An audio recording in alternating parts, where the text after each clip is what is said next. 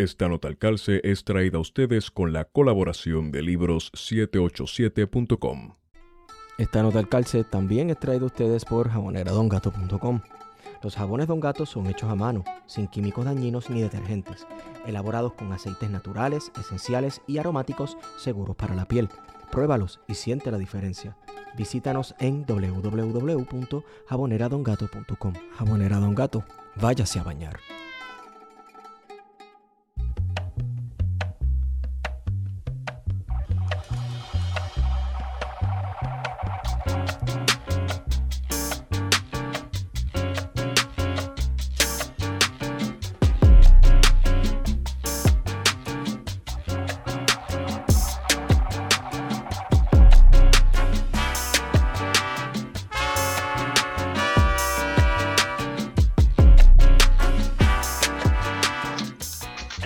Buenos días, buenas tardes y buenas noches a todos y todas los que nos escuchan.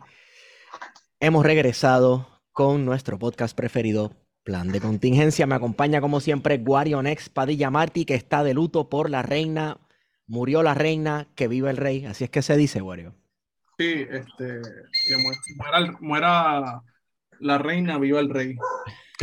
Eh, estamos, estamos en victoria, ¿verdad? La muerte de, de una reina que siempre es, siempre es agradable para los que creemos en, en la abolición de, la, de las monarquías. Así que. El libro de hermana está cabrón, ¿verdad? Porque 70 años este señor va, va a llegar a, a ser rey, finalmente. ¿Cuál? Ah, sí, DH, sí, hermano. Wow, el tipo estaba, yo me imagino que estaba loco porque este Toda su vida preparándose, cabrón, 70 años preparándose y llegó el momento. Exacto. Por poco no llega. Por poco no llega. Bueno, eh, ¿quién nos queda de los Matusalenes? Queda Don Francisco, ¿verdad? Pero Don Francisco no es tan viejo, nada, tiene 81. Hey, es cierto. Pensaba que tenía como 90 y pico, pero eh, está. Don Francisco, bueno, pero de gente mala así, que era Kissinger todavía. Ah, Kissinger, sí. Sí, pero él está esperando a que todo el mundo se muera. Ese cabrón Fidel, chico, se murió Fidel primero que Kissinger, brother. Sí. Eso sí es una pena. Bueno, nada. Eh, seguimos hablando ahora. Déjame presentar nuestras visitas que los tengo ahí callados. Eh, nos acompaña hoy nuestra representante gótica en el hemiciclo de Puerto Rico, Mariana Nogales Morinari, y el economista René Reyes Medina. ¿Cómo están? Gracias por estar con nosotros. Saludos, ¿cómo están? Este, saludos a todas las personas, de lo más bien. Lo más bien. Es que es para menos, es que es para menos, ¿sabes? Ese, escuché el tonito, lo más bien. Fíjate tú. saludos, saludos a todas las personas. Eh, por acá, René. Eh, todo bien por acá también. Chévere. Bueno, no les vamos a preguntar, además de los últimos sucesos, no les vamos a preguntar de la tiradera de Coscu y de René, pues ya eso se lo preguntamos a Carlos Weber.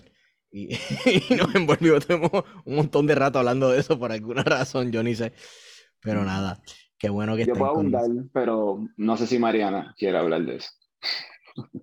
Bueno, Mariana, pero tú no estabas sé, allí con Gregorio no Matías cuando. ¿Tú no estabas cuando ¿Verdad? Gregorio ¿Viste que Matías? estaba Gregorio Matías? Ahí. Ah, pues que Gregorio Matías está en el Senado, yo estoy en la Cámara. Ah, Ah. ¿verdad? Que él es senador. ok. No, no, es que si yo estuviera, por suerte estoy en la Cámara, porque en el Senado una tendría como más ahí. querellas éticas de las que tengo ahora. Sí. ahí Oye, sí. Pague, pague el crimen, Mariana.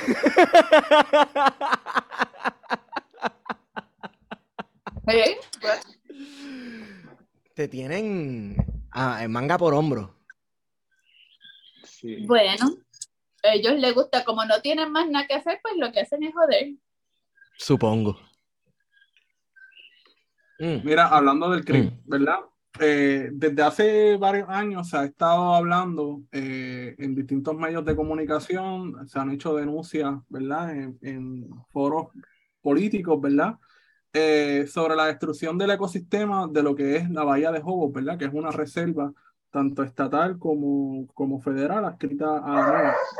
Eh, y, ¿verdad? Líderes comunitarios como Roberto Tomás de, y de Bajo, eh, con, con quien hemos conversado en este podcast, ¿verdad? Un buen amigo de este podcast, eh, ha sido una de esas personas, ¿verdad? Una de esas voces que ha estado denunciando eh, cómo individuos se han ido apropiando, ¿verdad? Han hecho privativo esa reserva, específicamente lo que es el camino eh, del indio. En el 2021, ¿verdad? Yo creo que fue a finales de 2021, se, se hizo público, ¿verdad? Que había una serie de construcciones que habían cambiado por completo todo ese litoral costero, todo ese ecosistema. Y me parece, si más no recuerdo, que había sido tú, ¿verdad, Mariana? Que habías publicado eh, y habías hecho esa primera denuncia pública en el 2021 que eventualmente este año llevaría a una investigación. ¿Cómo, cómo llega a tu conocimiento de que allí en la bahía de Hobos había una serie de construcciones eh, irregulares dentro de una reserva natural? Pues mira, nos, hicieron una invitación para que fuéramos a, a ver lo que estaba ocurriendo allí. Este, una invitación un poco misteriosa, eh, y eso fue lo que hicimos en el, en el mes de octubre, fuimos allá. Pero fíjate, yo pienso que las cosas a veces tienen como un momentum. Y recuerdo que habían algunos artículos pequeños de, de periódicos que estaban saliendo más o menos para ese tiempo.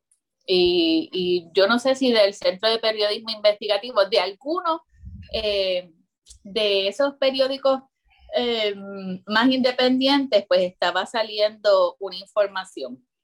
Así que nos hacen la invitación, eh, recorrimos las facilidades y nos dimos cuenta del nivel terrible de deforestación en la zona marítimo terrestre y de tala y, y poda de, de Mangle, pero no solamente eso, sino que pudimos observar cómo habían una notificación, porque uno veía eh, los tubos de PVC que estaban marcando eh, los distintos lotes, así que eso era el anuncio de que esa destrucción iba a continuar por todo ese espacio. Entonces uno miraba el área eh, y es un área de pescadores, tiene una bahía muy eh, natural, es una bahía natural que podría eh, convertirse en una marina. Y nos daba la impresión de que por ahí era que iba la cosa, sobre todo porque vimos también propiedades que parecían que estaban para alquiler en plataformas de alquileres a corto plazo, como por ejemplo Airbnb, asunto que pudimos constatar desde nuestra oficina, luego en una investigación, ¿verdad? A través de, de la computadora y, y el... Eh, y pudimos constatar que sí, que había muchos alquileres a corto plazo y por supuesto que habían unas casas que no eran las casas típicas de la comunidad tradicional eh, e histórica en las mareas. Eh, también había muelles y embarcaciones que eran, ¿verdad? Eh, no, no eran las, las yolas de los pescadores ni las lanchitas, eran unas embarcaciones de, ¿verdad? Este, más, más grandes, más deportivas, etcétera. Y nos llamó mucho la atención y pudimos constatar la diferencia marcada entre las casas de la comunidad eh, histórica y tradicional de las mareas con eh, lo que se estaba construyendo en el camino del indio. Eh, y nos llamó la atención que había una casa a la cual se refería como la casa de la jueza. Ese, eso es un asunto que, que al día de hoy no lo hemos podido clarificar, pero sí había una casa a la cual se, les, se referían las personas de por ahí como la casa de la jueza y que habían, ¿verdad? Este, personas que no eran de allí. No necesariamente eh, estadounidenses, sino personas que no eran de Salinas, que no eran del área y que, y que tenían sus casas, vamos a llamarle vacacionales, en ese espacio. Eh, y por supuesto que había una gran eh, diferencia o desigualdad entre las condiciones de, de, las casas de la comunidad histórica con las condiciones que estaban teniendo estas personas donde se veía que había hidrantes nuevos, postes nuevos de, luz, etcétera, mientras la comunidad, en algunas áreas de la comunidad histórica, no hay un sistema de alcantarillado que ha traído unos problemas eh, de salubristas y, ambientales también. Eh, así que pues nada, luego de esa visita comenzamos una investigación eh, que tardó varios meses, desde finales del año 2021 hasta que hicimos la conferencia de prensa el 21 de marzo del 2022, ya anunciando un proyecto, eh, una resolución investigativa que se había presentado en febrero, pero que precisamente por eh, la gravedad del asunto y, nos habían advertido, ¿verdad?, que habían, eh, vamos a llamarle personas de dudosa reputación y mucho miedo, amenazas también a distintas personas, a personas de la comunidad, a personas de la comunidad científica. Eh, así que pues tuvimos que hilar fino, vamos a llamar, para buscar el momento preciso de presentar esa, esa denuncia. Así que ustedes reciben esta invitación, visitan el área, ¿verdad? Pueden constatar que se trata de construcciones que, aparte de ser irregulares, eran, eran construcciones no para vivienda principal, como puede ser eh, las residencias de la comunidad histórica, ¿verdad? Que viven en el Mangle y que más que vivir en el Mangle, eh, depende, ¿verdad? Económicamente del mangle, ¿verdad? Porque hay toda una actividad económica que gira alrededor del mangle y de la costa. Eh, este asentamiento que se da en el Camino del Indio no respondía a eso. René, ¿vas a decir algo? Puedes hablar ahí. Eh. Estás, estás en ¿Qué? Levantaste la mano y me sentí como que estaba en la escuela cuando... Ah. ¡Yo, mister! ¡Yo, mister!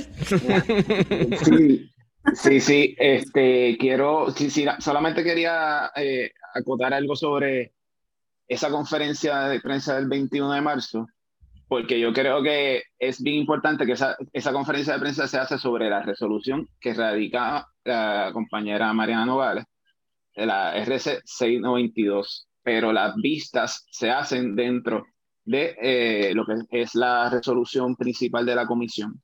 Y yo entiendo, y es, es, algo que me, me gusta aclarar, que si no llega a ser por esa RC 692 no se hubiese realizado estas vistas dentro de la resolución principal de la Comisión de Recursos Naturales. Esa era la única aclaración que quería hacer porque para mí fue genial provocar eh, que una comisión que, ya, que una comisión no, sino un cuerpo como la Cámara de Representantes que ya había tenido ante sí eh, el asunto de Camino del Indio durante el cuatrenio pasado, este, pues que volviera a retomar esto y al punto de realizar estas vistas públicas, yo creo que fue, fue un paso importantísimo esa conferencia de prensa. Eso era lo que quería plantear.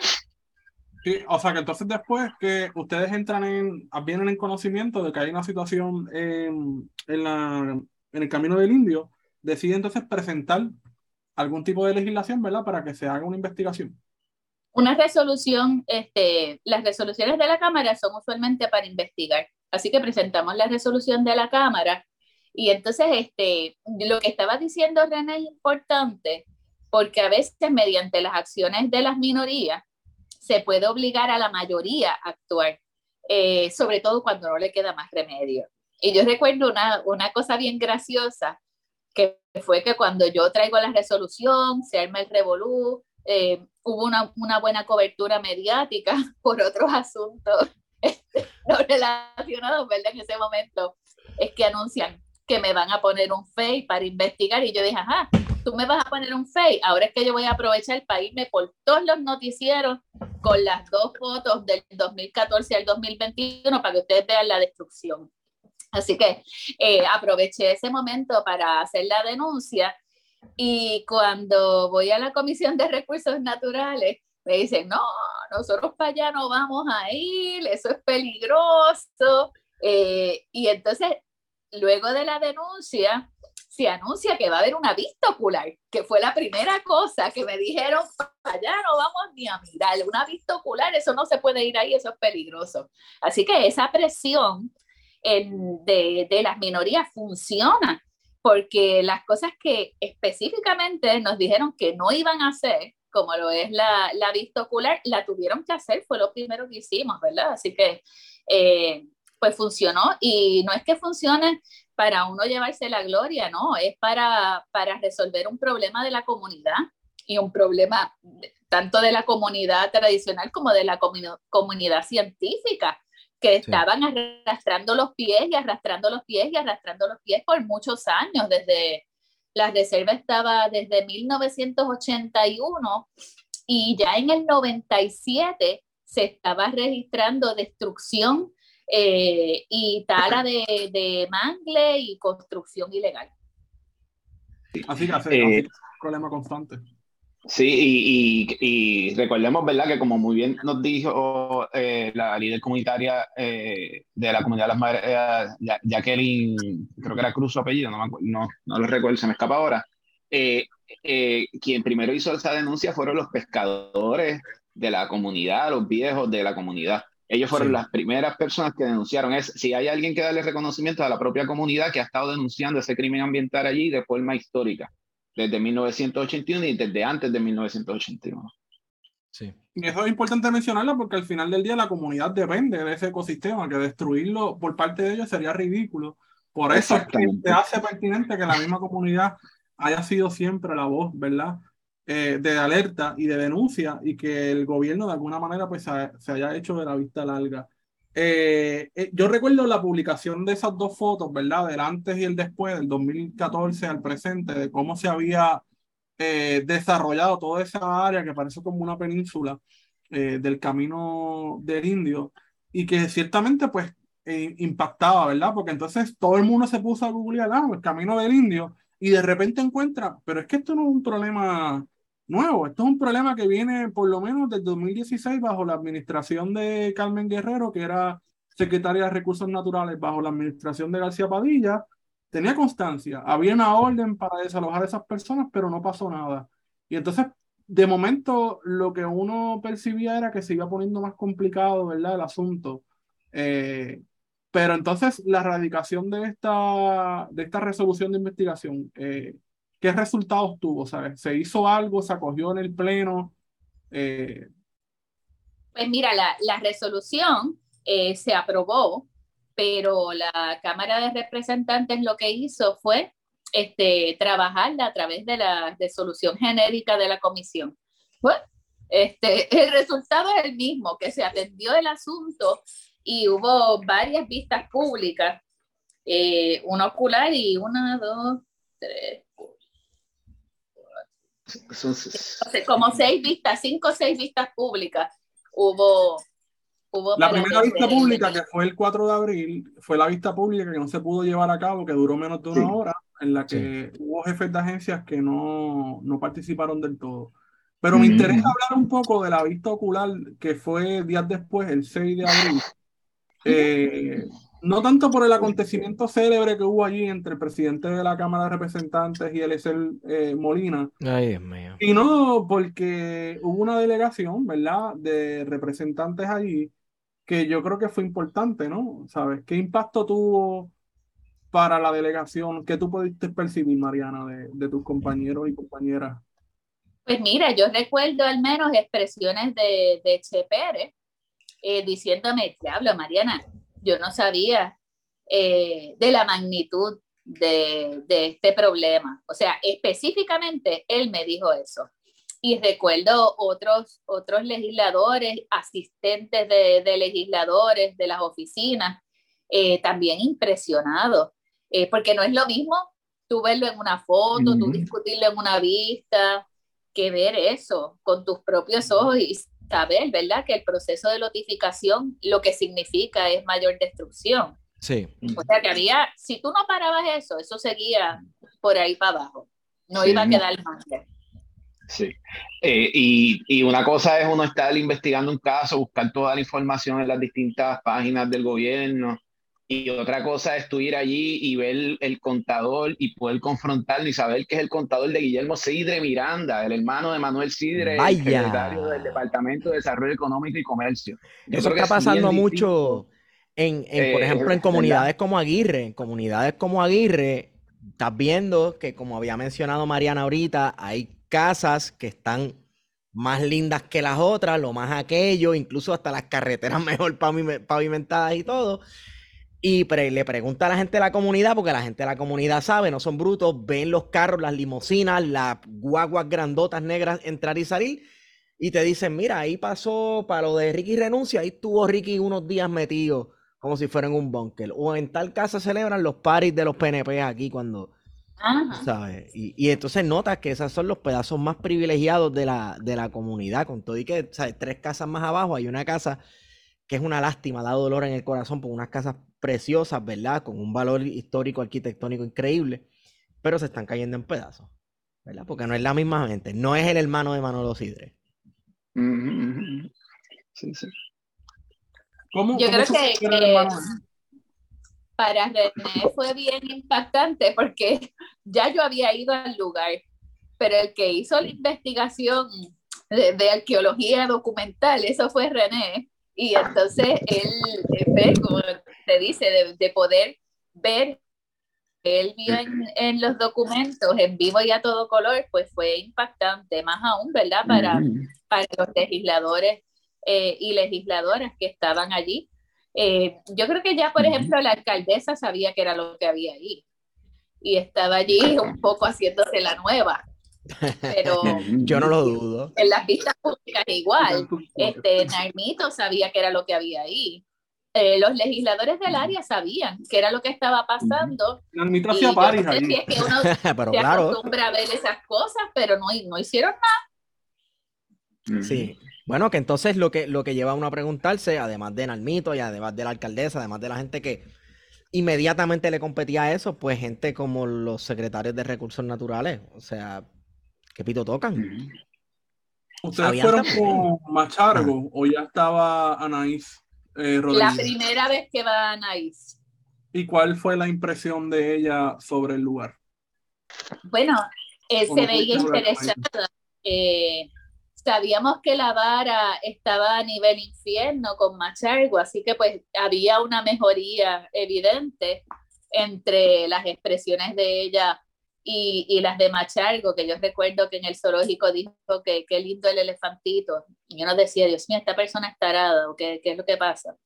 Este, así que había un grado mayor de, de percepción intelectual, vamos a llamarle, en comparación con, con Machargo. Y yo sé que para la primera vista que ella fue, no estaba preparada y allí se le dijo de todo, pero ya para la segunda se había leído el expediente. Uno, uno notó que sabía de lo que estaba, eh, de lo que le estábamos preguntando. Eh, y bueno, como ese, yo creo que un poco esa investigación fuera del hermano de, de Manuel Sidre, como posiblemente más salpicaba al Partido Popular que al Partido Nuevo Progresista, eh, quizá ella fue más, más, este, no sé, estuvo más dispuesta a mirarlo, claro. Digo, también hay que ser confirmable, ¿no? sí, exacto. Entonces, este, eh, ahí había un problema bien grande con, con, todo el proceso de permisos de la OCPE. O sea, ahí el papel de la OCPE es fundamental sobre el, la corrupción que hay dentro y la falta de fiscalización que hay dentro de esa instancia gubernamental, eh, que curiosamente está en la sombrilla del Departamento de Desarrollo Económico y este, pues ahí estaba el hermano de con una propiedad. Eh, cosa que él negó y dijo que vendió, pero si dijo que vendió, eh, fue que fue propietario en algún pues, momento. Ahí admitió, ¿verdad? Admitió que, exacto, así es que no coge a la gente. Entonces, la otra cosa es que bajo Carmen Guerrero hubo una, una orden, una resolución, una multa, yo creo que era de 250 mil dólares, que cuando entra Tania Vázquez, nombra un comité evaluador, revisor de multas y qué sé yo, y, esa multa se baja a 3 mil dólares. Y no solamente eso, sino que esa multa que había sido revisada bajo Tania Vázquez se pagó luego de que comenzamos el proceso de vistas en abril de 2022. Eh, así que uno ve cómo eh, Tania Vázquez que se hizo que estaba haciendo algo eh, refiriéndole el caso a Wanda Vázquez, creo que no son familias, Eh, y entonces, después no entregándole el expediente o la información que solicitaba el fiscal que estaba investigando del Departamento de Justicia, pues es una manera de decir qué hace cuando realmente no hace. Yo creo que eso es lo que hace el Departamento de Recursos Naturales, la dirección, no los empleados de carrera, los científicos, es la dirección. Lo mismo pasa con, con la comisionada del cuerpo de vigilantes, que nunca ha sido ni vigilante. Está puesta ahí porque es una batata política, que su esposo recoge dinero para el Partido Nuevo Progresista. Lo mismo, esas querellas llegan no solamente de Bahía de, de Jobo, sino de otros lugares, envían las querellas y ella se les siente encima y no las pasa a la división legal. Así que hay mucho, mucho, este, yo le voy a llamar vandalismo dentro del Departamento de Recursos Naturales. Sí. Sí. pasa como en muchas agencias de, del gobierno de Puerto Rico, donde son eh, ese liderato de las agencias quien detiene los trabajos que hay que hacer este, yo, yo pienso que hay muchas interrogantes que quedaron de la, de la, del proceso de vistas y del rol de, de, los directores regionales del DRNA eh, y de la misma Heidelin Ronda este, en cuanto a las querellas que, que, que, obviamente llegaban a donde ellos y no se completaban los, los, los informes de trabajo con, lo, con la participación de agrimensores, no se asignaban fondos este, para contratar eh, ya sea agrimensores externos o, hacer que los agrimensores este, que tienen este, puedan eh, atenderlas a tiempo, etcétera, etcétera. Eh, y, y, como dijeron los vigilantes, pues perjudicando, ¿no? Porque una vez, cuando ya por fin hacen el, el, el estudio del agrimensor, pues tienen que volver a investigar la querella porque ya ha cambiado la situación, ya, ya no tienen una vez, ahora tienen un condominio. O sea. Diablo. Sí, no, eso, es No, pero, pero a mí me parece interesante porque una de las, lo verdad, lo que yo he percibido es lo, que, lo mismo que ustedes señalan, de que muchas veces un vigilante hace, le presentan una querella, va a hacer la investigación, hace la investigación bien cabrona, eh, se documenta con el personal del Departamento de Recursos Naturales, ¿verdad? Biólogos y expertos, y tienen ya todo un caso montado pero obviamente se lo tienen que llevar a los superiores, ¿verdad? Que sería el famoso nivel central que se habla en Puerto Rico de, la, de las agencias que están en San Juan. Eh, y va a Río Piedras, presenta el caso y se queda engavetado en la oficina de Macharlo, que fue algo que sucedió mucho, ¿verdad? Como fue el caso de Rincón. Sí. Eh, que se engavetaron muchas de esas investigaciones que se habían hecho y las recomendaciones que no eran para nada favorables, por ejemplo, en el caso de, de, de la construcción de la verja aquella eh, en Rincón. Pero parece ser que ese es uso y costumbre, no solamente en el Departamento de Recursos Naturales, sino que en las otras agencias, eh, cuando el personal capacitado en la región, ¿verdad? O en los municipios lleva a cabo la investigación, está haciendo el trabajo que le corresponde, cuando va más arriba, sus superiores, que suelen ser, como ustedes muy bien señalan, personas activistas, ¿verdad? De confianza.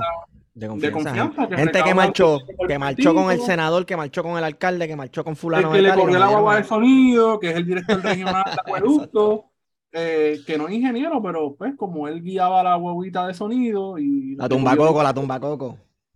Este, o tenía una compañía de Digger, ¿verdad? Porque se, dan estos casos así en, la política puertorriqueña. Claro. Eh, lo hacen director y tienen la potestad, ¿verdad? De tener por completo una investigación seria como es el caso del Departamento de Recursos Naturales. Y a mí me parece que el cuerpo de vigilantes, por ejemplo, lo han desmantelado por completo, en el sentido de que yo llamo a Boquerón y a Lajas, ¿verdad? Que hay dos puestos para hacer querella y a veces uno llama y llama, nadie responde porque no llegó gente del turno, no tienen personal, lo que hay es una persona en el, en el puesto, eh, no pueden salir a la calle.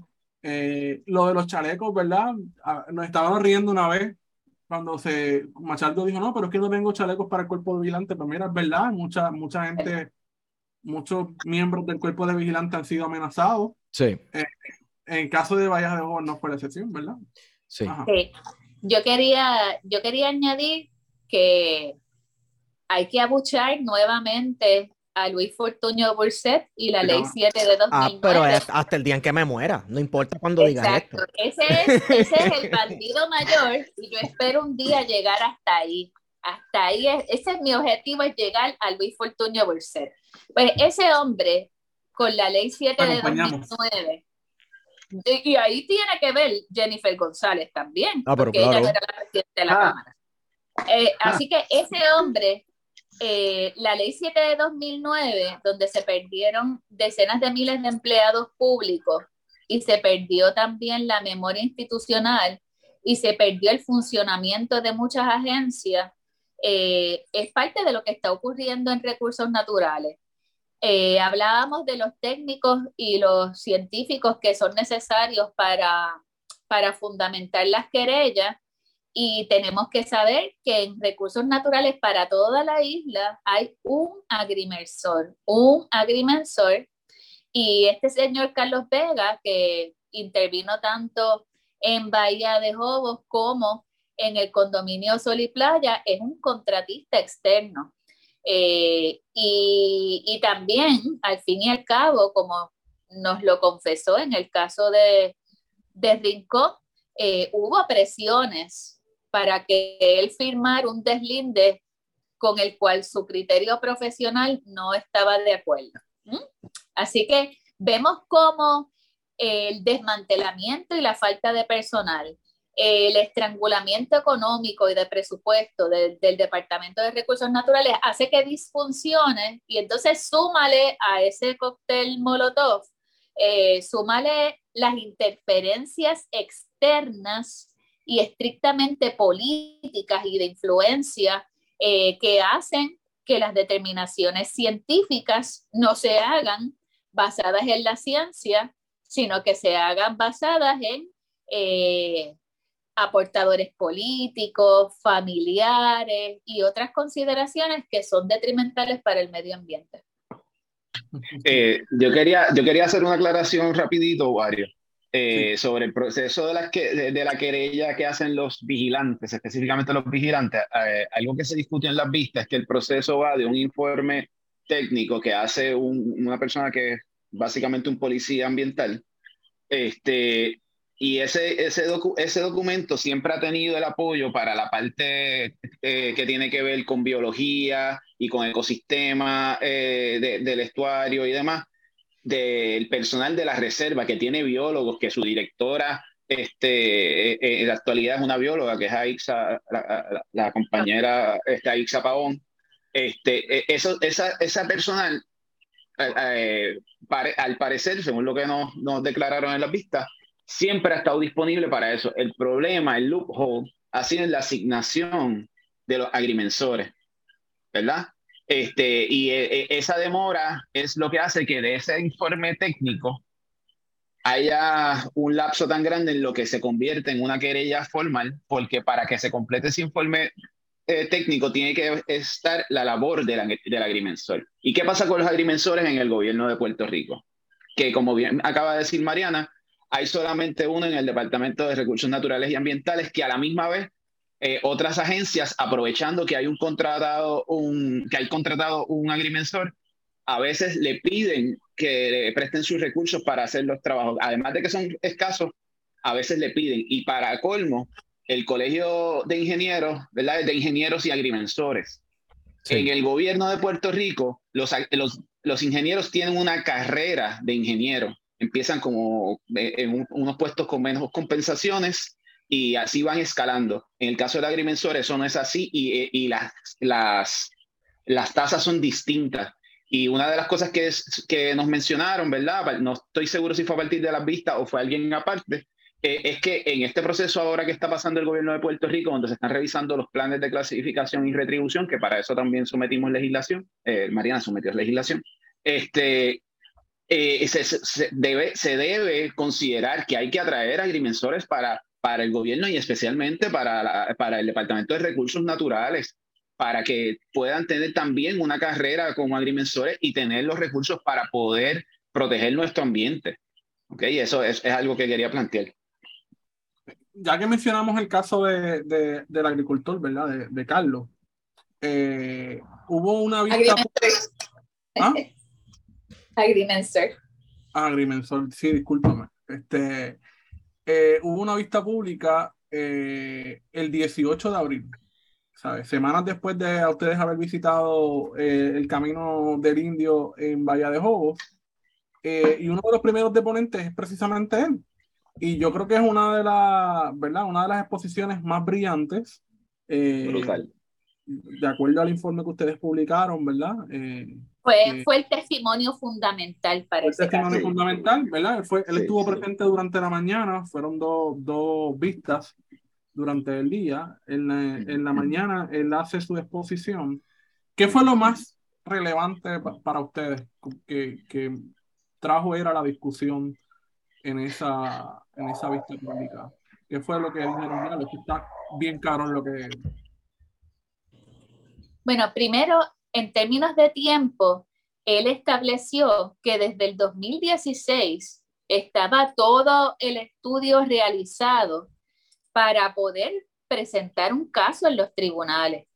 Eh, y cómo era posible que el departamento seguía arrastrando los pies y no acababa de presentar ese caso desde el 2016. O sea, eh, luego de las órdenes de Carmen Guerrero, etcétera, de repente ese caso está parado ahí, no hay manera de, de moverlo.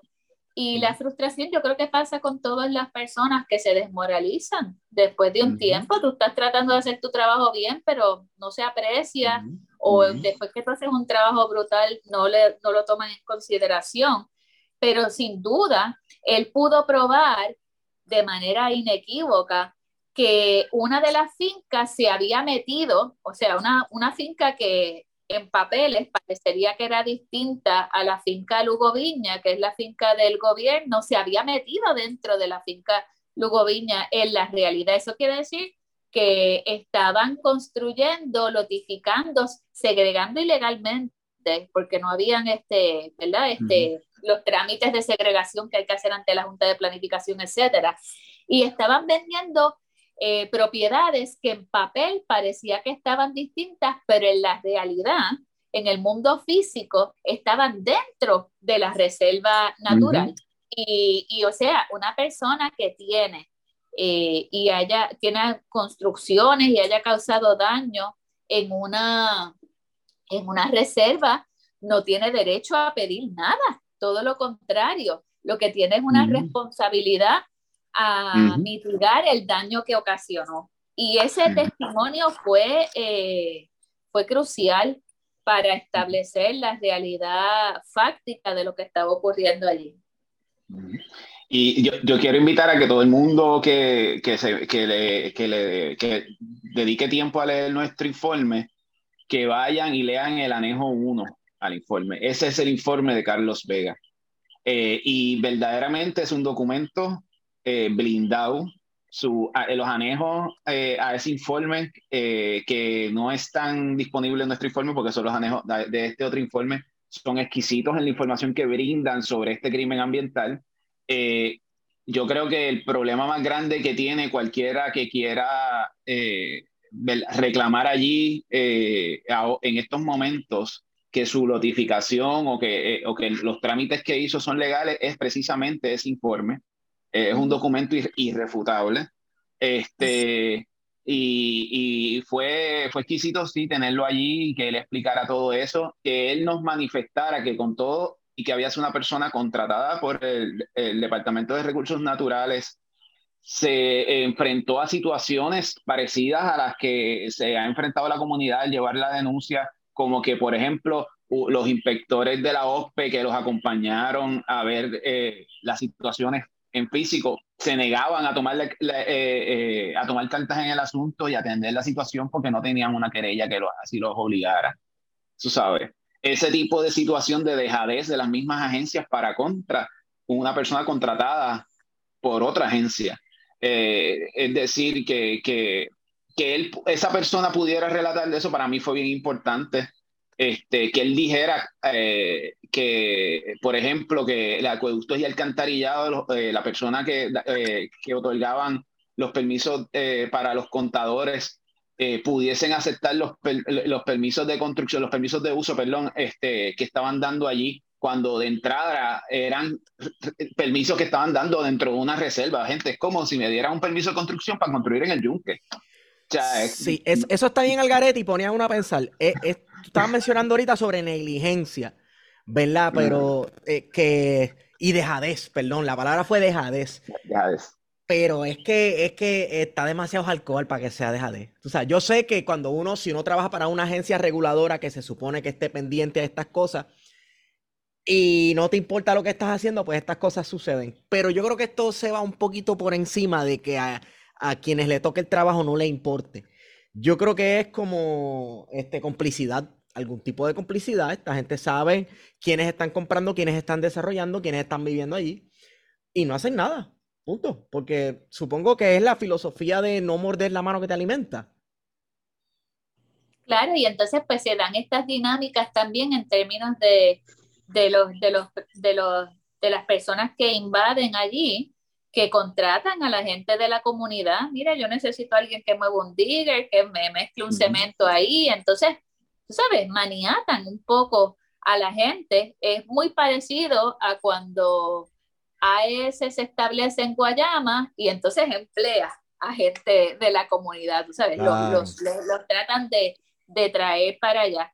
Pero yo quería también añadir que de ese informe que tiene nombres y apellidos, y a mí me encanta saber quién es la gente de carne y hueso que está cometiendo estos crímenes ambientales, uno ve cómo en los 80 hubo un secretario de justicia que ante la incomparecencia permitió que un caso se cayera. Y este hombre, Guillermo Godró, eh, era, parece que un personaje ahí, está muerto, pero ese es el que empezó el chanchullo heavy en ese espacio y empieza a vender estas notificaciones y uno ve, eh, y está en el informe de, de Carlos Vega, cómo compró voy a usar nombre genérico. Juanito compró y el autorizado fue, el, el notario autorizante fue Antonio. Y después Antonio aparece como un comprador de una de esas notificaciones y lo notariza otro abogado. Y este otro abogado compra también dos y tres propiedades en esas notificaciones. Así que había una imbricación que yo creo que no se investigó hasta las últimas consecuencias y que debería dársele seguimiento de cómo es posible que abogados y abogadas notarias estén están fungiendo como abogados, pero después a través de esa información que obtienen empiezan a comprar propiedades allí también sin, sí, sabiendo que están vendiendo participaciones en común pro indiviso, o sea que no podemos establecer cuáles son eh, los pedazos de tierra específicos para cada persona eh, y sin, una, eh, sin un plano de segregación, sin cumplir con los, plan, los, los procedimientos de la Junta de, Planificación. O sea, el abogado o la abogada notario sabía que estaba vendiendo algo, sabía que estaba comprando algo. y que le estaban haciendo una representación de que le tocaba un espacio físico específico cuando en común pro indiviso no se puede establecer qué espacio es de cada cual. O sea que estaban haciendo algo con conocimiento de lo al menos de lo incorrecto. No voy a traerme legal, pero de lo incorrecto de la transacción. Y ahí están todos los nombres de los notarios. Yo pienso que todas esas personas tienen que ser referidas. Sí. Eh, hay, una respuesta que le hace Carlos Vegas eh, al representante eh, Márquez Lebrón, a, Denis Márquez, este, sobre ese asunto en particular, que para mí es bien importante que la gente entienda sobre el asunto en cuestión del camino del indio. Y es que esas participaciones pro indivisos también implican que lo que hay es una sola finca. Y como hay una sola finca, solamente puede haber un contador solamente puede haber eh, un eh, permiso de uso.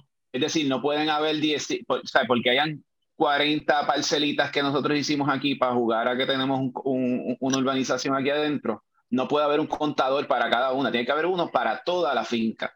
So que de entrada era evidente que estaban violando la ley. Y eso fue una, ¿verdad? una respuesta que para mí fue también bien trascendental. Hay otro asunto, ¿verdad? Que, que también ustedes han mencionado, que es el asunto de la autoridad de acueducto y, y de la autoridad de energía eléctrica, ¿verdad? Porque los dos, las dos entidades, las dos corporaciones públicas le proveyeron de los servicios básicos, tanto de agua como de luz. Eh, por un lado, tengo aquí la perra, así que. eh, por un lado, eh, ¿cómo se llama? Josué Colón se lavó las manos, básicamente, y dijo, no, el Luma Energy ahora es el responsable, tiene toda la documentación eh, concerniente de quién fue el que otorgó eh, el permiso y quiénes fueron, ¿verdad? ¿Qué postes se, se pusieron en qué año, cuándo se conectaron a la electricidad. Así que no se Y las pudo... personas. Y las personas, no se pudo obtener mucha información en esa, en esa dirección.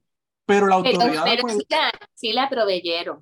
Al final, esa información se le dio al Departamento de Justicia, porque se entregó en, en carácter eh, confidencial, pero se le dio al Departamento de Justicia. Eran seis u ocho personas, más o menos. Ok. Pero me pareció bien interesante la, la, que la autoridad de acueducto y alcantarillado después estaba apagando fuego y sacando contadores, hidrantes, las conexiones ilegales que habían, ¿verdad? Porque casi todo el mundo estaba Sí, conectado. sí. Y, o sea, se estaban robando el agua.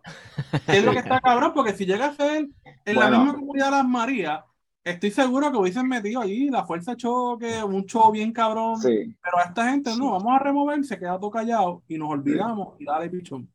Pero esa doble vara del discurso de ley y orden que yo vi primero en, en el caso de, de Doriel, que se llama la secretaria, Doriel Sí. Pagan.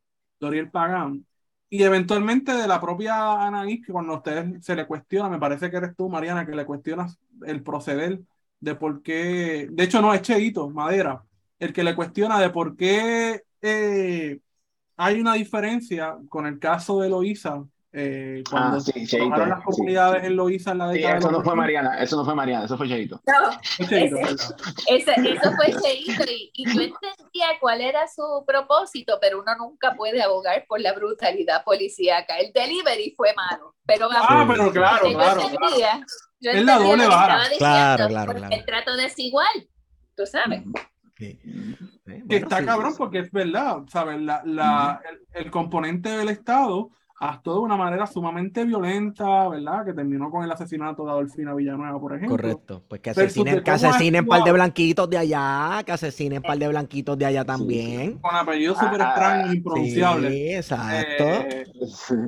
de cómo ha sido el proceder en Sí. esta comunidad particularmente, ¿verdad? En Camino del Indio, donde el Estado simplemente se ha lavado las manos, ha mirado para el lado y se pasan la papa caliente porque no hay una querella, que fue lo que también se mencionó dentro de esa, de esa vista pública, que se mencionó varias veces, es que no había una querella ante la Oficina de Gerencia y Permiso. Ah, pues eso, sí, los es que esa querella la hicimos de la oficina y esa querella llegó a la- al consorcio ese que incluye Guayama y Salinas y se me olvidan los otros. Este, CSUS. pasó la de planificación. O sea Pero- que esa querella la pusimos eh, nosotros. Calle y Coamo, eh, Villalba y Salinas. CSUS. Que había utilizado un permiso falso, ¿no?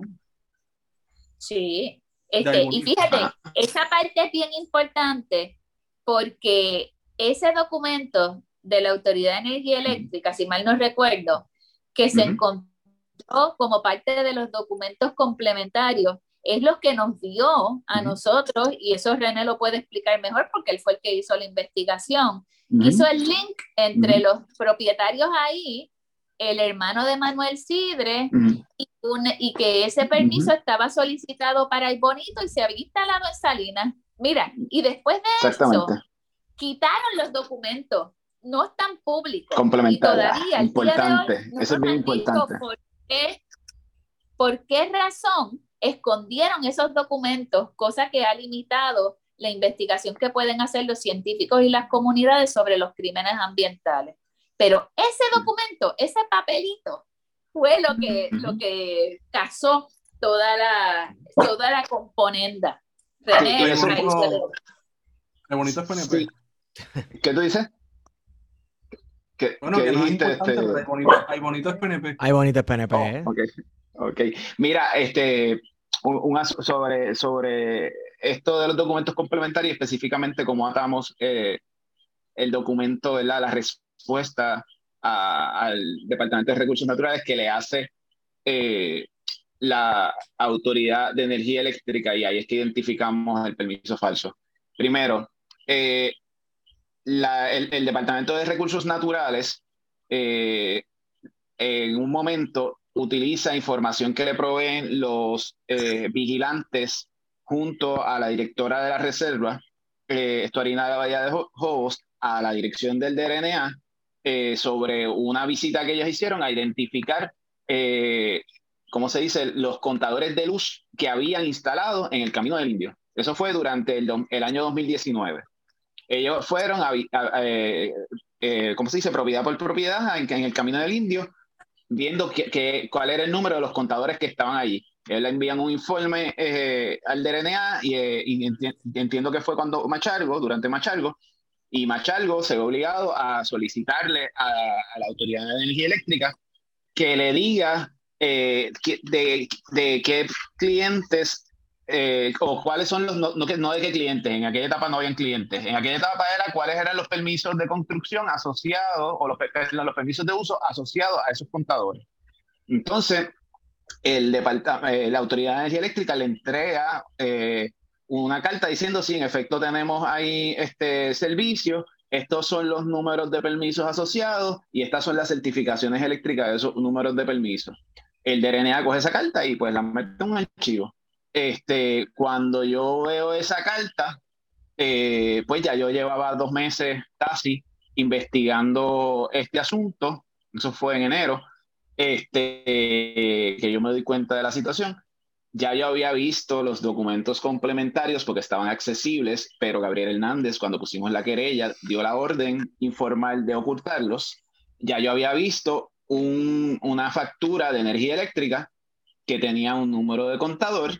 Yo identifiqué el número de contador de esa factura de energía eléctrica y encontré un permiso de, de, de uso en esa lista de, de, permisos que le respondió la Autoridad de Energía Eléctrica que concordaba con el permiso de uso, ¿verdad? De, eh, perdón, con, con, el número de contador que estaba en la factura de energía eléctrica. Entonces, como eh, obviamente esa factura de energía eléctrica era un documento complementario de un permiso en, en, en, en el Camino del Indio, pues al yo macharlo con un número de permiso de uso que era en el municipio de Bonito, pues las cosas no machean, porque un permiso de uso para Bonito no se puede utilizar en el camino del indio eh, en, Salinas. Y casualmente el, el número de catastro, eh, el dueño del solar de ese número de catastro era el señor Guillermo Cedre Miranda. Cedre, porque pues fallaron en una letra y pues era difícil de buscar la palabra Cidre en el, en, el catastro porque pues, le pusieron Cedre. Ah, así fue que entonces descubriste de que se trataba del hermano de Manuel Cidre, diablo. Eso es arqueología, literalmente. Sí. Sí, sí, sí. sí, sí. Sí, sí. Y entonces, pues, adicional, pues descubrimos el, el, el, ¿cómo se dice? El crimen. Claro, de las vistas, luego de ese proceso, eh, cuando eso fue antes de por fin radicar eh, la, la RC 692, este, pero en las vistas o ya cuando estamos en la etapa de las vistas, se declara que no solamente es que este se conectó ilegalmente con este permiso, no, no, que parte de los numeritos de ese número de permiso se, se cambiaron, se modificaron para conectar otros permisos en la zona, o sea, se, falsificaron. Entonces, pero eso no se dio en el, 2000, en, el, en el 2019, 2020 ni 2021. Se dio después que hicimos el reperpero con, con la conferencia de prensa y se provocaron las vistas. Ahí dijeron, ah, mira, sí, hay permisos ilegales. Pero ellos tenían toda la información ya. Eh. Y entonces lo, importante de esto es que a raíz de eso se refirieron, se refirió un profesional autorizado, que es una figura, eh, ¿verdad? Shady, dentro de lo que es la oficina de, gerencia de permisos, eh, que realmente la OCPE no fiscaliza los documentos que someten los profesionales autorizados, eh, sino que someten lo que sea. Mira, un documento falsificado y con eso se obtuvo, yo creo que eran cinco permisos. Así que imagínate el nivel de, de incompetencia intencional, yo le llamo, es incompetencia intencional que hay en la OPE. Que eh, se traduce a corrupción. Sin duda. Eh, eh, o sea, ahí, que a la gente no le quede la menor duda, que ahí están corriendo el billete, ahí está corriendo el billete. Cada vez que se, se le solicita a un profesional autorizado eh, que presente información que no es la correcta o que eh, un técnico de repente, como hizo Idelfonso Ruiz, este, autoriza un permiso sin cumplir con cinco o seis criterios que había puesto el técnico anterior, ahí está corriendo el dinero. Sí, sí. Eh, yo creo que es algo que, también se dijo en las vistas y que Mariana lo ha mencionado en muchos lugares.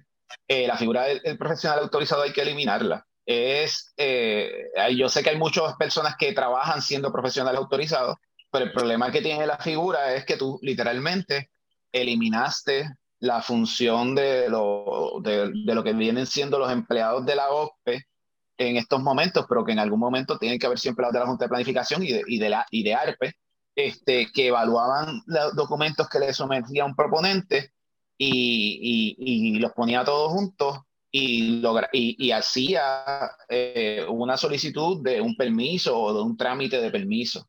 En la actualidad no es así. En la actualidad va, tú vas a una empresa privada a donde un empresario privado que es un profesional autorizado o un individuo que está haciendo las funciones privadas y le dice, mira, yo quiero construir tal cosa. Y esa le dice, pues, pues para eso necesitas estos permisos, yo te los consigo. Y yo estoy seguro que hacen como el que te vende el malvete este, sin inspeccionarte el carro. El, malvete cuesta 15, te cobro 45. Y hacen exactamente lo mismo. y, así, pues destruyen mogotes, destruyen humedales, eh, por ahí para abajo.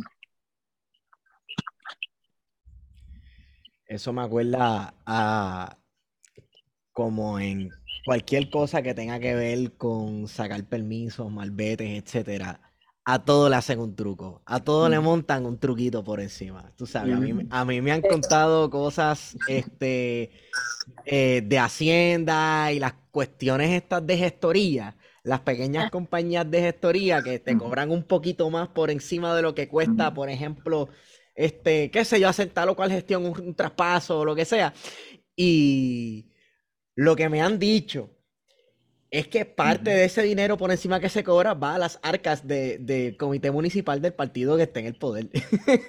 o sea, y eso, eso me lo ha dicho gente que pertenece al partido que está en el poder en el, en el, en el municipio, tú sabes. Y es impresionante. Y eso es a nivel a pequeña escala ahí en los municipios. Yo no quiero saber a gran escala las decenas de miles de dólares que se paga por encima para que me pongas que en mira, ajá. Mira el caso de Luquillo. Del, del, Hotel Luquillo. Esa es Prisa Group. Casa los muñequitos. Prisa Group y Federico Stuve que le hace un donativo de 50 mil dólares al Super PAC de Pierluisi. Hello, tú sabes cómo corrió ese permiso. Claro, claro. Hay una cosa interesante de la Oficina de Gerencia y Permiso que, que tiene que ver con los municipios, ¿verdad? Porque hay municipios que tienen la autonomía municipal con todas las jerarquías. Y cuando se habla de autonomía municipal es que muchos de esos municipios, de acuerdo a la jerarquía que tengan, pues tienen una oficina territorial de permiso y la oficina de gerencia y permiso regional, ¿verdad? Delega en ese director de permiso y en la oficina municipal de permiso eh, el cumplimiento, ¿verdad? De los documentos, del área. Y lo que hacen es una investigación Mickey Mouse, o sea, lo que hacen es ir al lugar, bien mierda, eh, ah, ok, cumple, vámonos.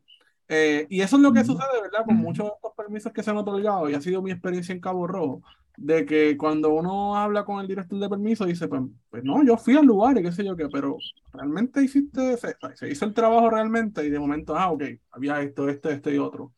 Porque quizás por salir por la prisa, por la burocracia o por las conexiones, es algo que se repite en otros municipios, ¿verdad? No, no solamente en Cabo Rojo.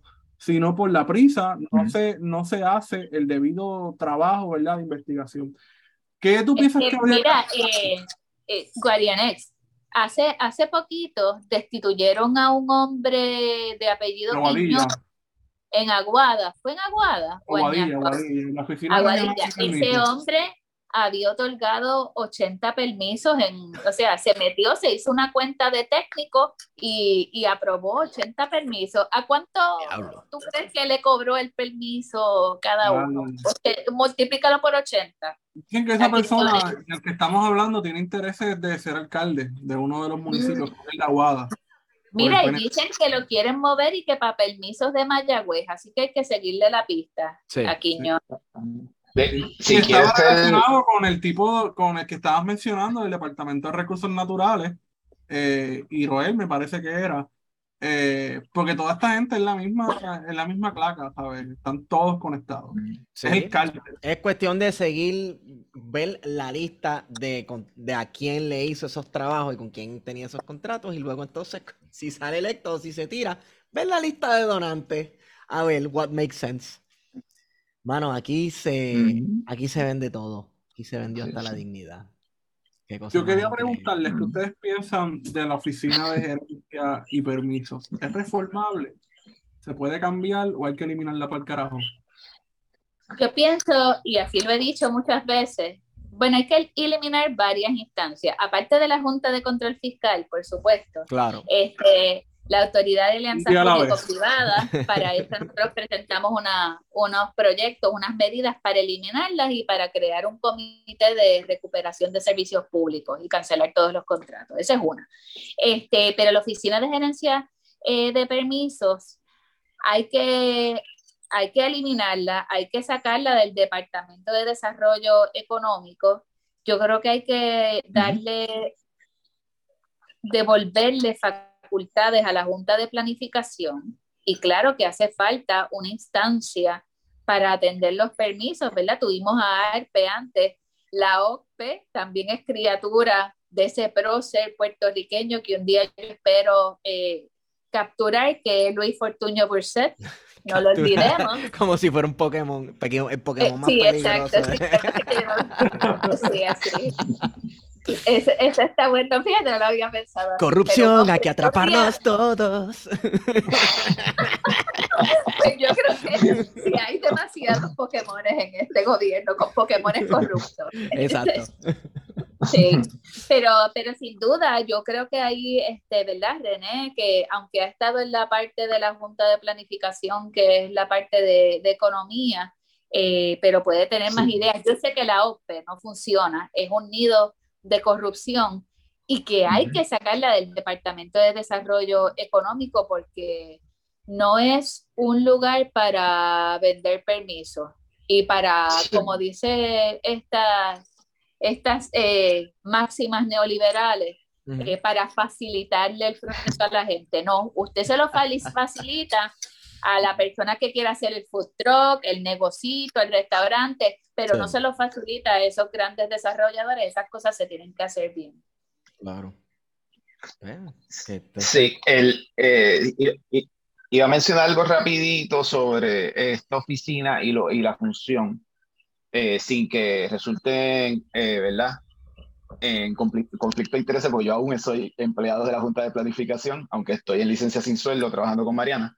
Este, pero algo que dijo la licenciada eh, Mildred Sotomayor en la vista del 21 de abril, que también es parte del informe, es que antes los permisos se otorgaban y mientras se otorgaba el permiso se protegían los recursos. Y esa era la función del gobierno antes del surgimiento de la OPE y de la figura del profesional autorizado y de la relación del DRNA ¿verdad? Porque el DRNA participa del proceso de otorgamiento de permiso, específicamente. Eh, hoy estaba, por ejemplo, hoy estábamos viendo una vista del desarrollo que se quiere empujar en el Parque Sisto Escobar y una de las etapas eh, en la que ese proceso ahí se ha estancado, según dice el DRNA, es en la REA, en, la, en el proceso de recomendación, si no me equivoco, ambiental, creo que se llama. Pues en ese proceso las agencias opinan y en esa opinión eh, entra, el, una de ellas es el de RNA. Y Mildred Sotomayor pues, nos está diciendo en ese momento, cuando nosotros eh, eh, se otorgaban los permisos antes, cuando se otorgaba el permiso, se protegía el recurso. Ahora no tiene nada que ver filosóficamente con eh, proteger el recurso. Ahora te estoy dando el permiso para que tú no tengas un obstáculo más en el medio de, de, generar ganancias y riqueza. Por eso, e, ese es el problema. ese es el Sí, pero ese es el problema con lo que estaba diciendo Mariana ahorita, con esta cuestión de, mano, es, que el neoliberalismo está cabrón. Te cambian las palabras, te, te, cambian, te cambian las palabras como que de momento las agencias reguladoras se convierten en agencias facilitadoras.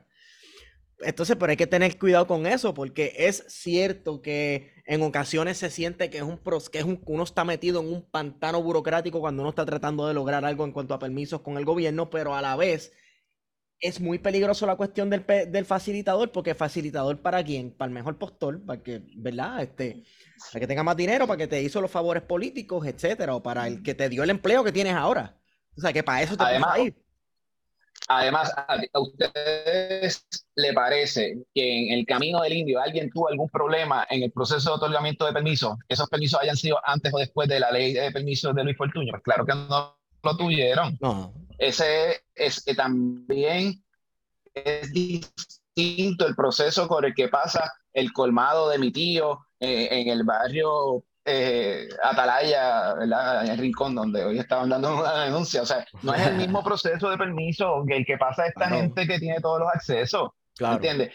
Y, y, es, y, esa obstaculización de ese proceso se da más por la falta de fluidez del proceso burocrático, independientemente de cuál sea la estructura legal ahora mismo, eh, eh, uno de los proyectos que cambiar eh, el proceso de, precisamente de permiso, que fueron sustitutivo de varios proyectos, ¿no? de la delegación, si no me equivoco, entiendo que de mayoría del Partido Popular. Ese proyecto venía empujado por el sector empresarial y para ellos, a pesar de que estamos mostrando evidencia fáctica, ¿verdad? Evidencia cruda de que el problema no es el proceso de otorgamiento de permiso, porque es bastante fácil para alguna gente. Eh, ellos siguen diciendo que hay que flexibilizarlo más y flexibilizarlo más.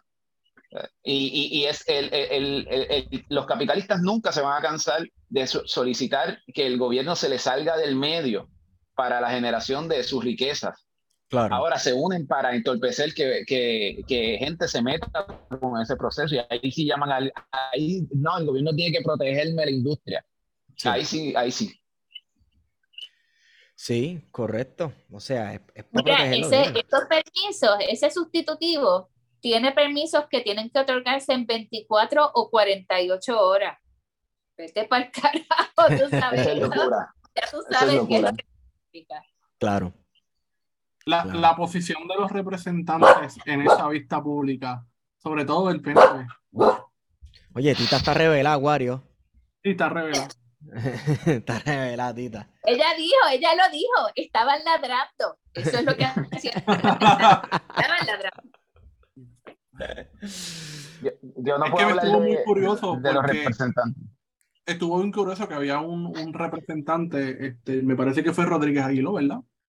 Que estaba constantemente señalando, tenía con, con, con, Roberto Tomás y, y me sorprendió, eh, como si lo conociera de toda la vida, eh, básicamente como si él fuera la peor, el peor de todas las personas en esa área, el responsable, el come niño, este, sabes, había cierta, cierta violencia contra y debajo y lo que ha hecho en, esa comunidad, ¿verdad? Sí, sí. Eh, Ellos estaban, o sea, Rodríguez Aguiló ¿Qué ustedes creen? ¿Que el PNP no hace el, el, el tú sabes, el COINTELPRO? Ellos tienen eso. Claro. Ellos, ellos carpetean a la gente y vienen ahí a tirar líneas, a tirar un mensaje que es el que quieren que la gente escuche.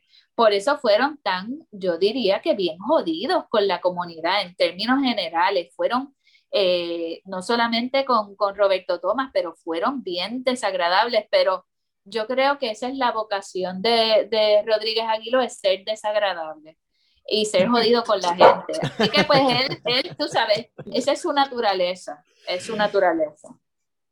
A mí, a mí no me cabe duda que le pasaron el crédito, un USB con la información de, de Roberto.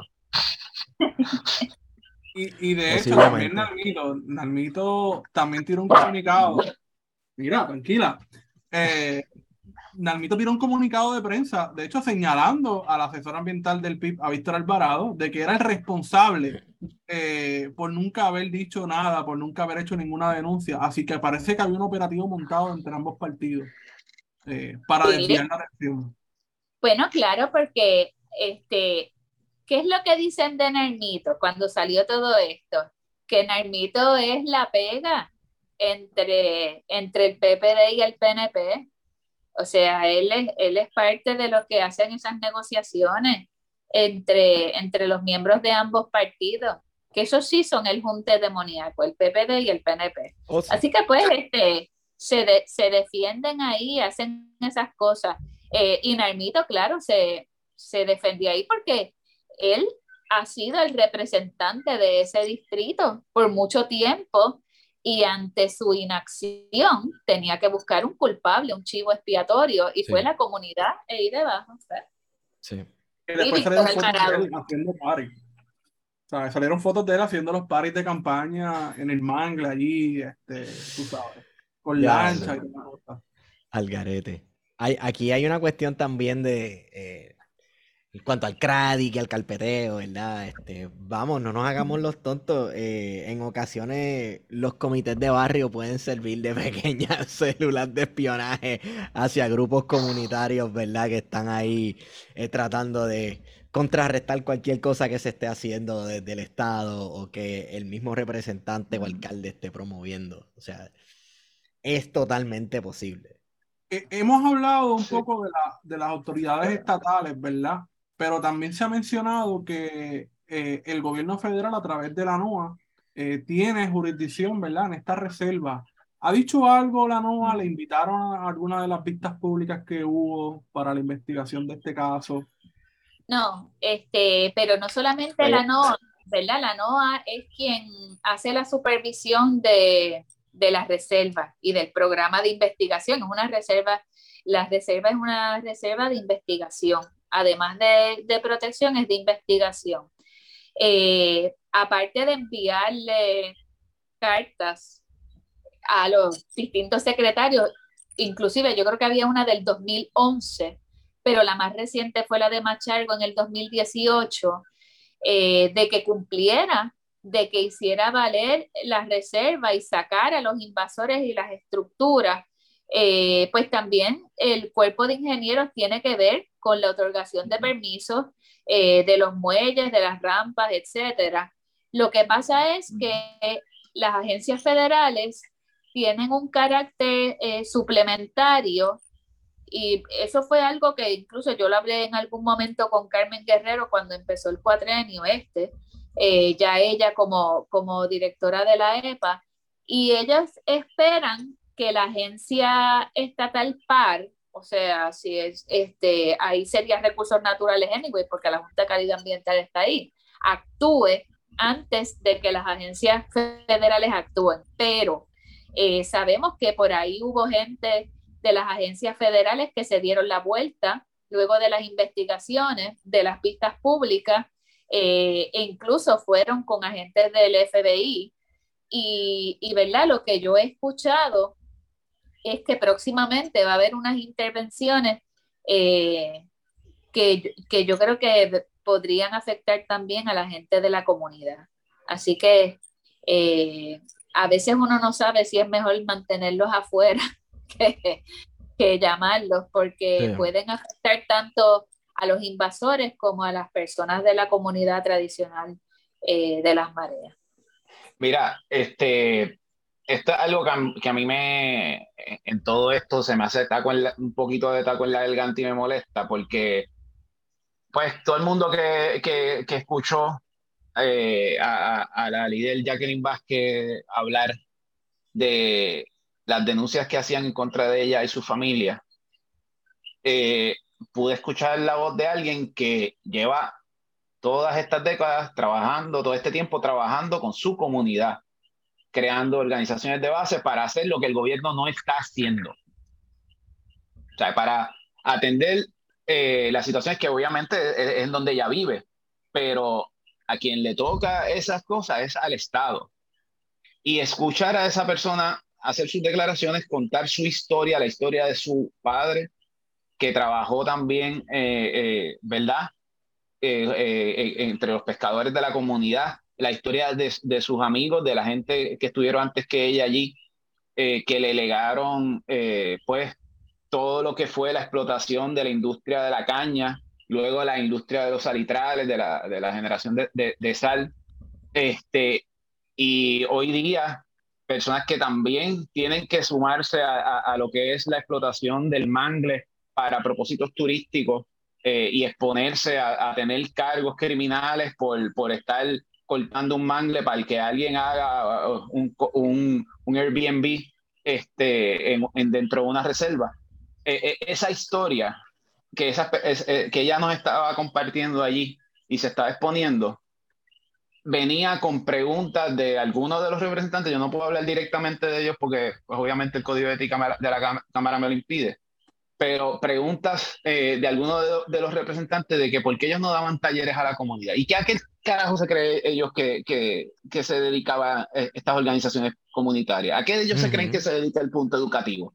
O sea, de verdad que no, era una soberbia con la que se referían a, los, a, a, las personas que estuvieron allí, a los compañeros de abajo, este, al mismo Víctor Alvarado. Eh, eh, le hablan con una soberbia eh, y unas acusaciones sí. que no tenían sentido.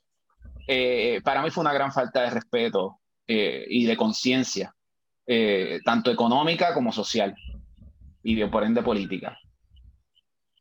Claro. Y está bien cabrón, mano. Está, está, está bien cabrón que, que esté pasando eso. Eh, entonces, la no, no, básicamente no, no ha sido verdad tan vocal como quizás debería de ser, ni partícipe eh, de este proceso, aunque sí se menciona en la investigación de que han hecho verdad y han dirigido cartas para, para, para que se tome acción. Eh, luego de estas vistas públicas, eh, ¿la comisión rindió algún tipo de informe? No, no, y, yo creo que nosotros preparamos este informe eh, para obligar a la comisión a actuar. Ese era el,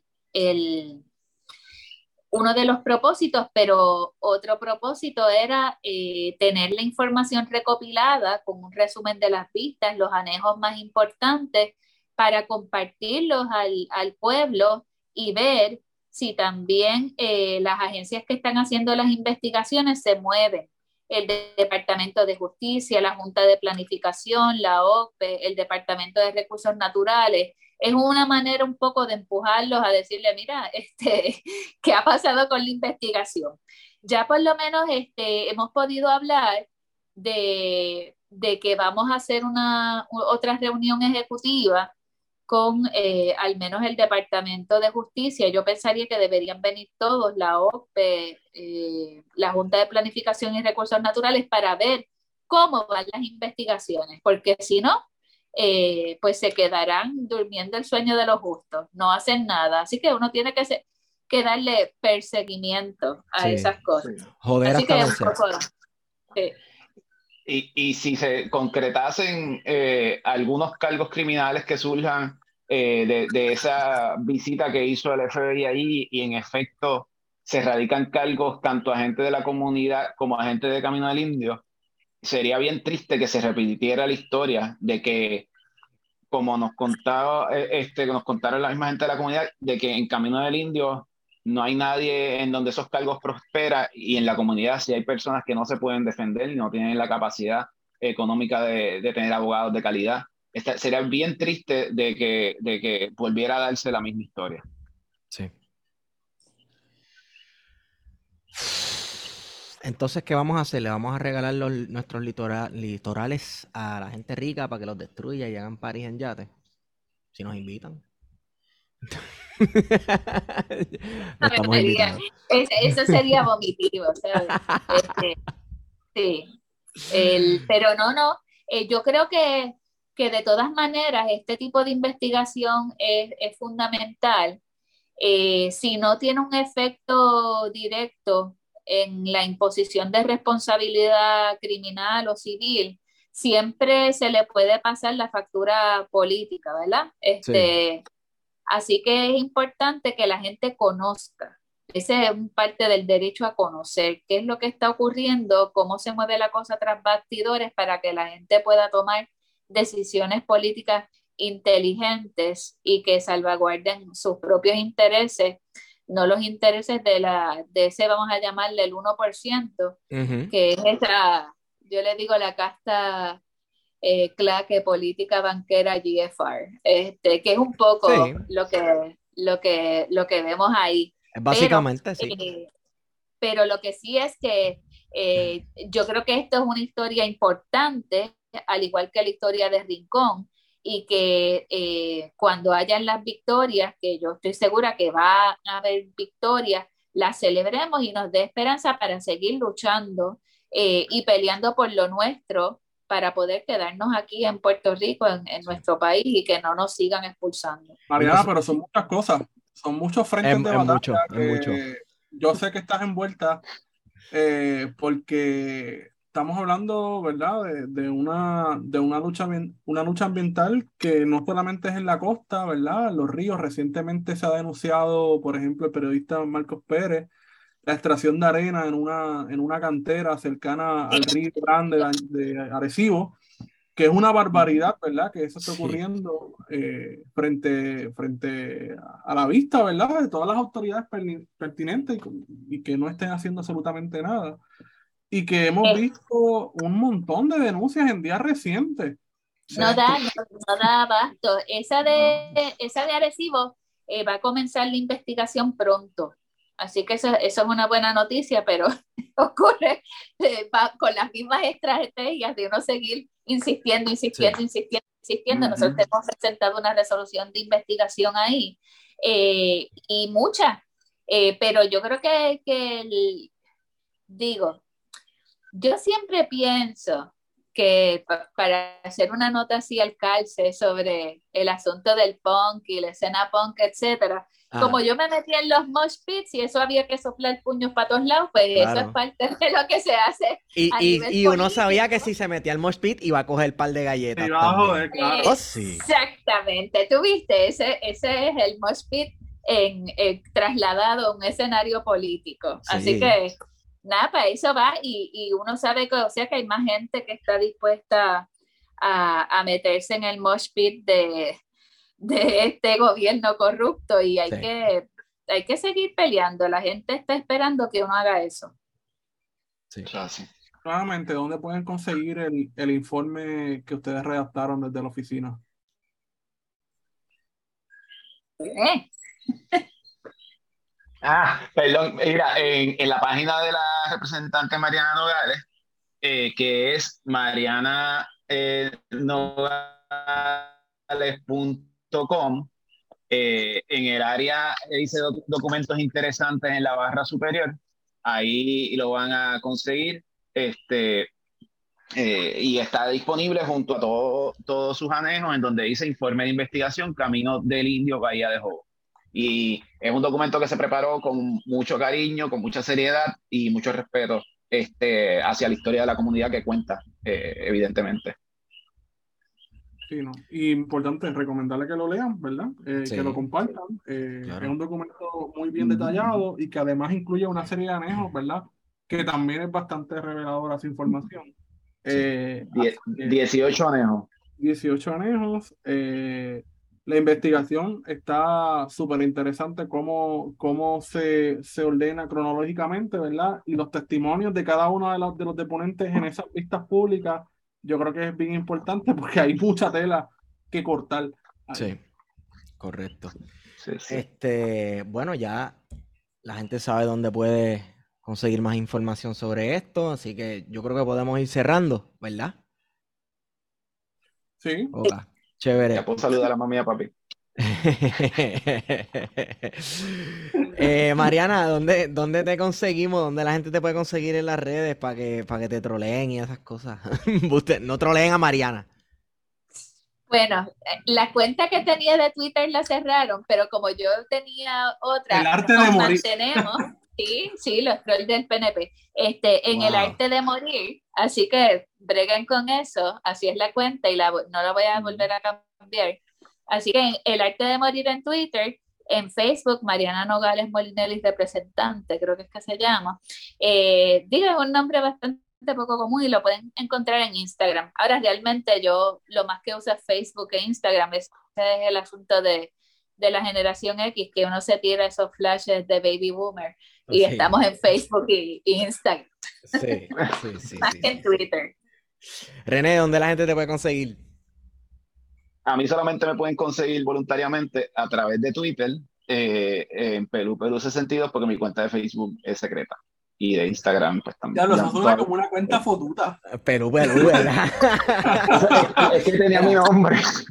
Tenía mi nombre, pero pues a partir de la represión que hubo después del 1 de mayo del 2017, pues tuve que cambiarle el handle y me oculté por unos meses. Sí, sí, sí, sí, sí. La represión existe en Puerto Rico. Ah, que sí existe, claro que sí. 100% que existe. Bueno, saludo al senador Gregorio Matías. Oh, sí que de hecho han estado corriendo en día, en las últimas semanas, una serie de persecuciones, ¿verdad? vimos que la brigada, anoche estaba leyendo que también a la colectiva feminista. Sí. Así que hay que estar muy pendiente porque... No sabía. Sí, a la colectiva. Aparentemente, aparentemente la policía estaba allí vigilando eh, el edificio porque había habían visto armas en el edificio. Y yo, wow, las chicas, las chicas se están preparando para algo bien ready. se están preparando. Están, cabildeando con Codepola para la nueva ley de armas. Ah, obligado. Obligado, obligado. Bueno, gracias por estar con nosotros. Este, y hasta la próxima. Eh, ah, una última cosa. Ah, pero claro, siempre, siempre son bienvenidos y bienvenidas y bienvenides. Una última cosa, tengo que tirar al medio a nuestros auspiciadores. Esta nota al es traída ustedes por libro787.com.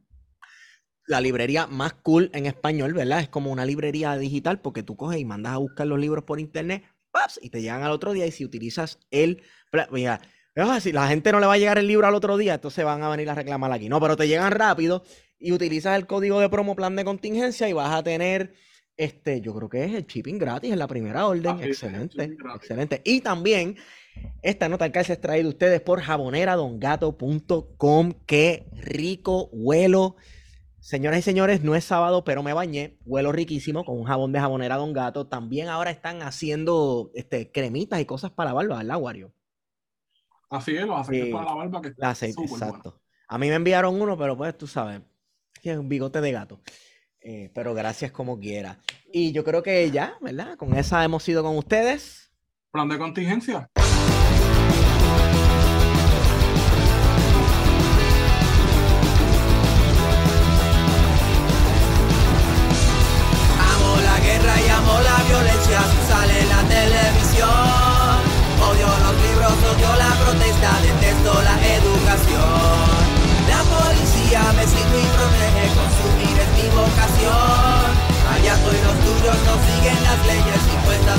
Por la